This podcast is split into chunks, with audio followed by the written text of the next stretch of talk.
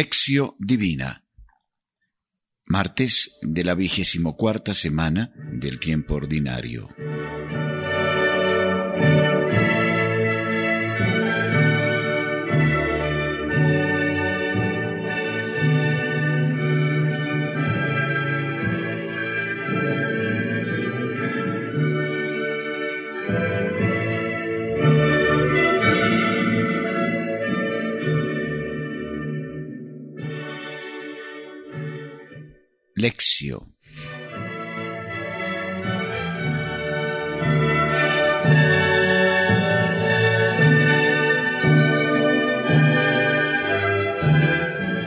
La primera lectura es de la primera carta a Timoteo, capítulo 3, versículo 1 al 13.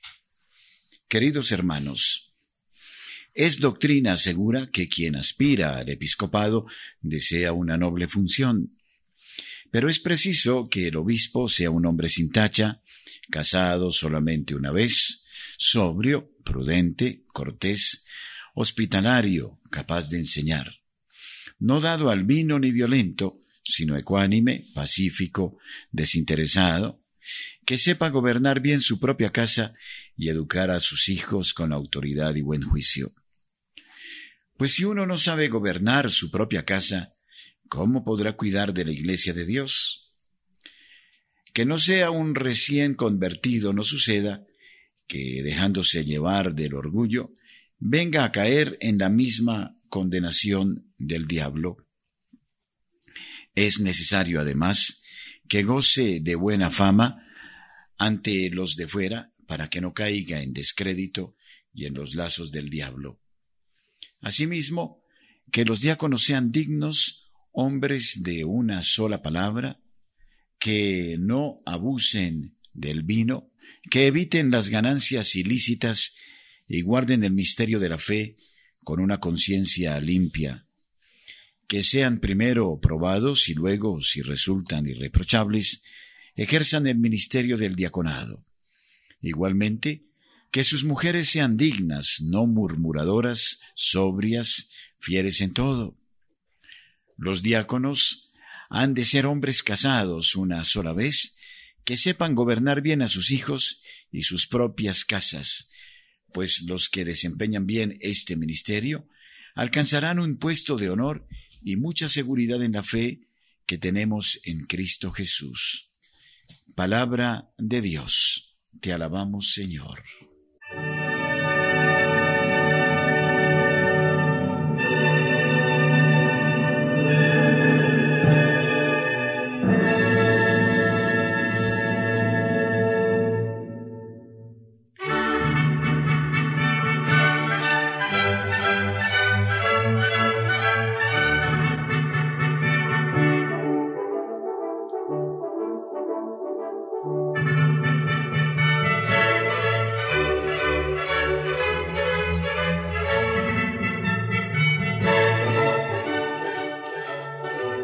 El Santo Evangelio es del capítulo séptimo, versículos once al diecisiete de San Lucas.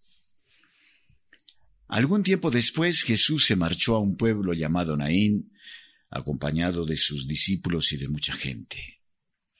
Cerca ya de la entrada del pueblo se encontraron con que llevaban a enterrar al hijo único de una viuda. La acompañaba mucha gente del pueblo. El Señor, al verla, se compadeció de ella y le dijo, No llores. Y acercándose tocó el féretro.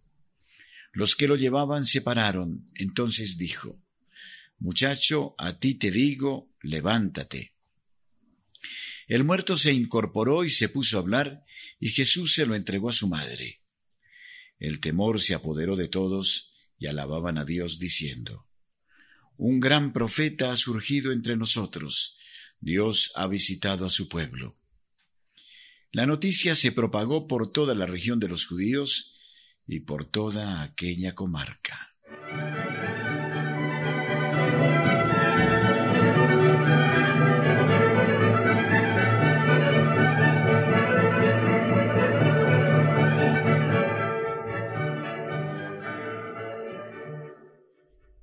meditatio.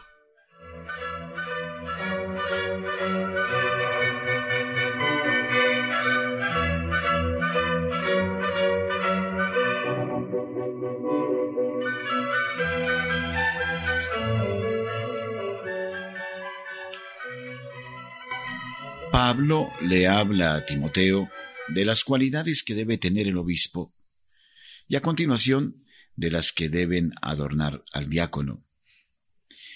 En la Iglesia, para desarrollar un buen gobierno encaminado al servicio y a la administración, es importante reunir ciertas cualidades. Se trata de unas tareas que en aquellos tiempos carecían de estima y de honor y por eso eran poco ambicionadas. En consecuencia, desearlas, según Pablo, es una cosa buena, porque revela disponibilidad hacia la comunidad que tiene necesidad de tales servicios. La expresión casado solamente una vez, que indica una de las cualidades requeridas, como también ocurría, por otra parte, con las viudas que debían serlo de un solo marido, no debe ser entendida en el sentido de que el obispo esté obligado a casarse como por una orden, sino en el sentido de que en el caso de que ya estuviera casado, no debe volver a casarse por segunda vez. Y tanto mejor si es célibe, como lo era el mismo Pablo. Por consiguiente, se subraya la importancia de la fidelidad, que también era ya objeto de una consideración especial entre los paganos. La lista de las cualidades requeridas para el obispo, como ocurre también con la de los diáconos, no tiene nada de específico. Se inspira en otras listas clásicas destinadas a las personas que ejercen alguna función en la Iglesia. Los versículos 4 y siguientes lo verifican, tomando como punto de comparación el buen gobierno que se requiere en la familia. Las mujeres citadas en el versículo 11 dado el contexto en que se está hablando de personas públicas, de los ministros de la Iglesia, da la impresión de que son las conocidas diaconisas. También ellas desarrollaban tareas de instrucción con los catecúmenos, de asistencia en su bautismo, y estaban encargadas de visitar a las mujeres enfermas y de asistir a las necesitadas. Una de esas diaconisas debió ser Febe, citada en la carta a los romanos como mujer, que está al servicio de la iglesia de Sencreas. Como personas públicas debían poseer muchas de las cualidades que se pedían a los obispos y diáconos. Además de todo esto, se pide que el obispo no sea un recién convertido y que los diáconos sean primero probados antes de ser elegidos para tales servicios, a fin de que no cedan a la soberbia y sean encontrados irreprensibles. El versículo 13 concluye anunciando un puesto de honor y mucha seguridad en la fe que tenemos en Cristo Jesús para aquellos que hayan servido bien. Por consiguiente, el desarrollo del ministerio asignado a estos lleva aparejado el honor a través del testimonio de la fe, y todo ello para el crecimiento de la Iglesia.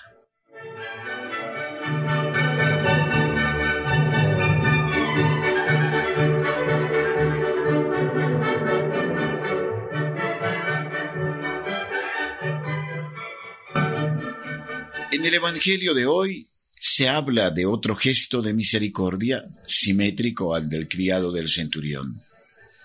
Tal vez Lucas introduce este texto suyo para explicar la afirmación posterior del versículo 22 los muertos resucitan. El evangelista le ha dado de manera consciente una forma particular a su relato, a fin de sugerir que Jesús es un nuevo Elías. En efecto, el profeta de Lucas 7:16 remite más que Juan 6:14 a alguno de los grandes profetas de Israel como Elías en el pensamiento popular. Detengámonos en algunos detalles particulares.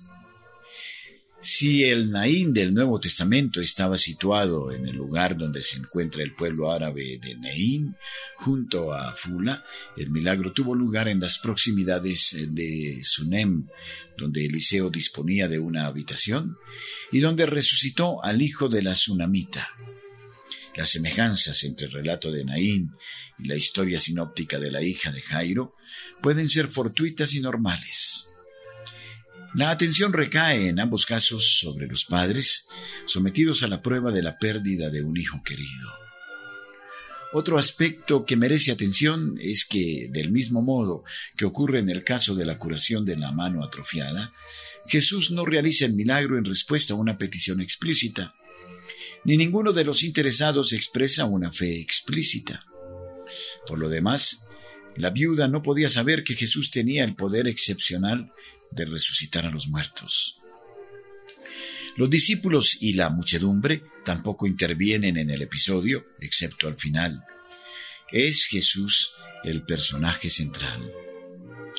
Cuando tocó el féretro se detuvieron los que lo llevaban, sorprendidos de que no tuviera miedo de incurrir en una impureza legal. Por otra parte, contrariamente a lo que hacían los profetas del Antiguo Testamento, que oraban a Dios para que volviera a dar vida a los muertos, Jesús pronuncia por su propia autoridad, en cuanto Señor, la orden dirigida directamente al muerto. El versículo 15 deja entender que el féretro estaba abierto, justo lo contrario de las costumbres griegas. Como ocurre en los relatos de la infancia y en otros de sus evangelios y de hechos, a Lucas le gusta señalar también aquí la alabanza coral a Dios por parte del pueblo, cautivo de un sentimiento religioso de respeto unido al temor.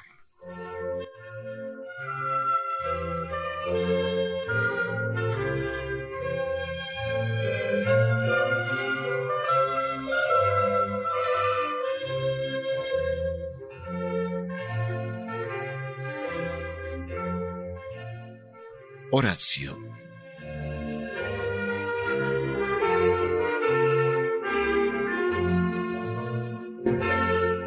Oh Padre, tú eres compasión infinita. En tu Hijo Jesús, Señor de la historia, consolaste a la madre viuda con la resurrección de su Hijo, antes incluso de que tuviera la fe y la voz para pedírtelo.